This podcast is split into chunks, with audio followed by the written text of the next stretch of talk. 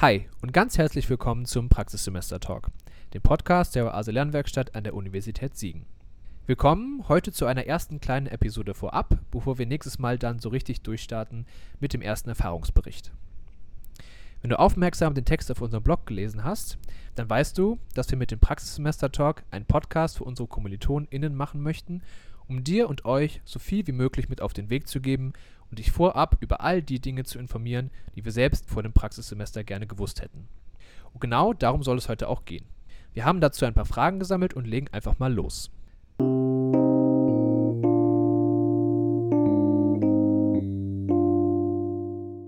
Ja, nachdem ich alle organisatorischen Hürden hinter mich gebracht habe, rund um die Anmeldung des Praxissemesters, geht es jetzt endlich los.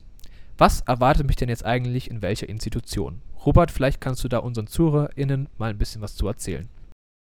Die wichtigste Institution ist natürlich die Schule, an der ihr euer Praxissemester durchführen werdet. Und dort warten auf euch verschiedene Personen, wie zum Beispiel die Rektorin, eure Mentorin oder auch die ABBA. Die ABBA ist eure Ausbildungsbeauftragte, die alle Informationen für euch hat. Und wenn ihr zum Beispiel am ersten Tag nicht wisst, wer für euch zuständig ist, dann wendet ihr euch an die ABBA.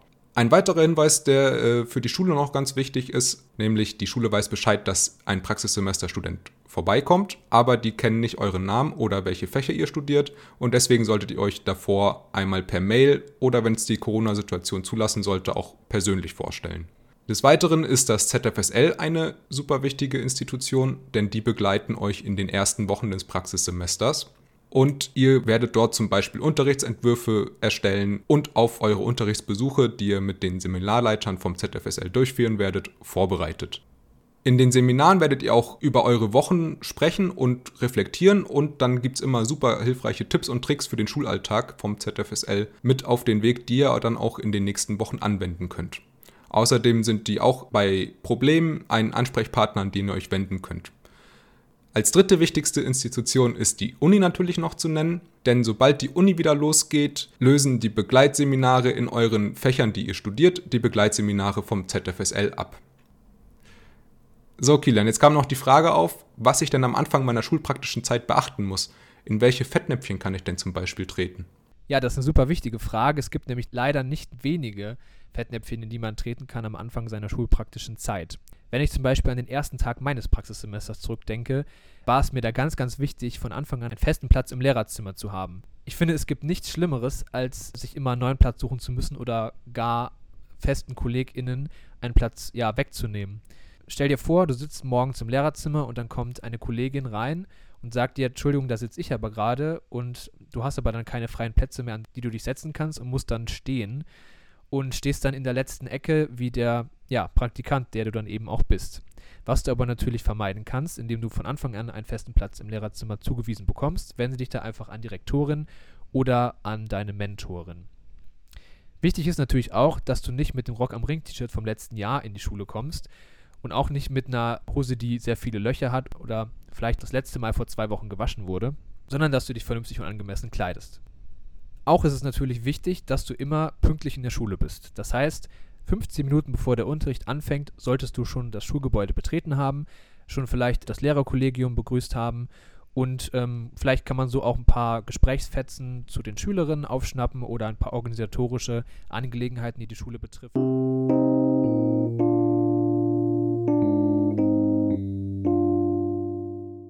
Wichtig ist natürlich auch, dass du nicht mit herunterhängenden Schultern und den Händen in der Hosentasche durch die Schulflure läufst, sondern natürlich aufrecht und mit einer ja, Ausstrahlung und Körperhaltung, die sagt, dass du Lehrer bist und dass du auch motiviert bist und Lust hast, hier in der Schule zu sein und die SchülerInnen zu unterrichten. Sonst kann es ganz, ganz schnell passieren, dass die SchülerInnen den Respekt vor dir verlieren. Außerdem ist mir aufgefallen, dass es in der Schule Personen gibt, die darf ich siezen und es gibt Personen, die bieten mir von Anfang an das Du an. Die meisten LehrerInnen im Kollegium bieten dir das Du an. Es gibt aber auch Leute wie zum Beispiel Direktorin oder externe Leute wie SozialpädagogInnen oder SozialarbeiterInnen, die von außen kommen und vielleicht nur ein- oder zweimal die Woche in der Schule sind, die möchten lieber gesiezt werden. Mach dir am Anfang deines Praxissemesters vielleicht schon am besten am ersten Tag klar, wen darf ich hier siezen und wen duzen.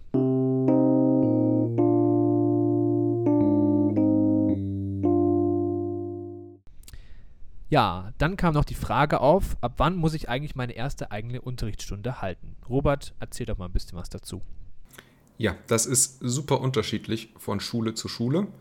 Denn im ZFSL werden euch in den ersten Wochen Termine gegeben, die ihr mit den Seminarleitungen absprecht, für Unterrichtsbesuche, die ihr durchführen müsst. Und da die nicht alle an einem Tag stattfinden können, kann es sein, dass einige von euch bereits in der zweiten Schulwoche einen Unterrichtsbesuch haben und andere aber erst in der vierten. Ja, und deswegen kann es natürlich schon sein, dass das sehr, sehr früh, gleich zum Beginn des Praxissemesters, so sein wird, dass ihr einen Unterrichtsversuch durchführen müsst. Ja, aber weitere Infos und Geschichten zu unseren Unterrichtsbesuchen erzählen wir euch in der nächsten Episode, wo wir dann konkret darauf eingehen werden. So, Kilian, jetzt wo wir gerade von Unterricht und Unterrichtsbesuchen geredet haben, konntest du viel Erfahrung im Distanzunterricht sammeln aufgrund der Corona-Situation. Wie kann man sich denn den eigenen Distanzunterricht vorstellen?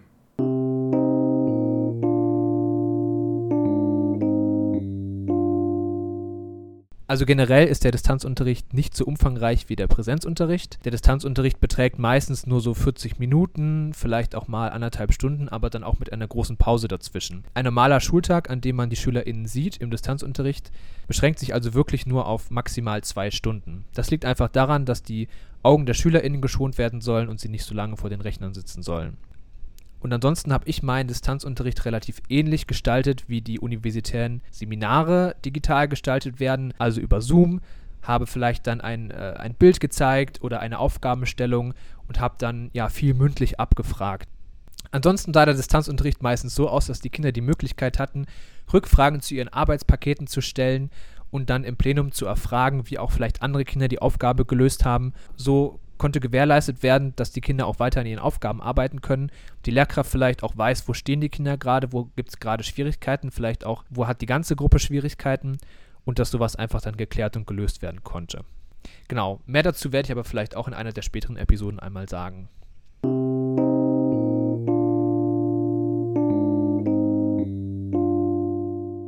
Es ist ja auf jeden Fall so, dass der Distanzunterricht auch einiges an Vorbereitungszeit in Anspruch nimmt.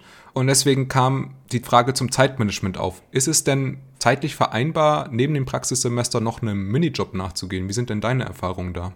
Also meine Erfahrungen waren damit sehr gut.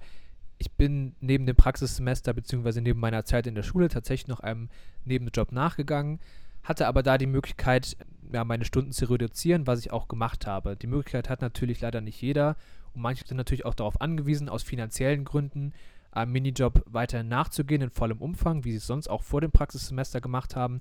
Generell, so was ich auch von KommilitonInnen gehört habe, ist es aber durchaus möglich.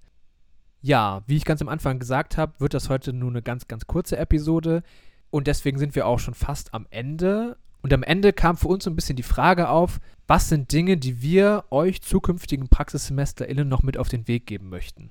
Ja, wenn ihr kurz vor dem Start ins Praxissemester seid, dann freut euch auf die ZFSL-Termine, denn die haben mir super viel Spaß gemacht und helfen einem echt sehr, sehr gut in den ersten Wochen, um sich zu orientieren und reinzukommen. Genau, und ich möchte euch einfach mit auf den Weg geben, macht euch überhaupt keine Sorgen um mögliche Fehler. Keiner erwartet von euch, dass ihr als fertige LehrerInnen in die Schule geht. Jeder weiß, ihr seid PraktikantInnen, ihr seid im Praxissemester, ihr seid noch Studierende und ihr seid noch ganz am Anfang mehr oder weniger eurer Ausbildung bis zum fertigen Lehrer oder Lehrerin.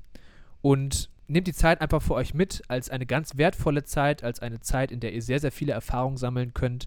Und ganz kurz gesagt, es ist nicht so schlimm, wie man denkt. Es ist natürlich sehr anstrengend, aber man nimmt super viel mit und hoffentlich natürlich auch die Erfahrung, dass man das Studium beenden möchte, das Referendariat, ja, und Lehrer werden möchte.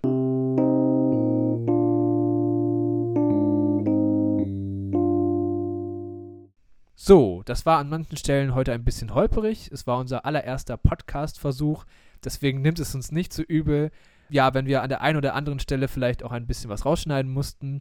Wir würden uns über ein paar Kommentare von euch freuen. Das kann alles sein. Fragen, Anmerkungen, Wünsche für die nächsten Episoden. Schreibt uns das einfach gerne in das Kommentarfeld hier im Blog. Ansonsten, wenn eine neue Episode veröffentlicht wird, dann erfahrt ihr das über unseren Instagram-Account oase-lernwerkstatt oder auf unserer Homepage. Macht's gut und bis zum nächsten Mal. Ciao. Tschüss.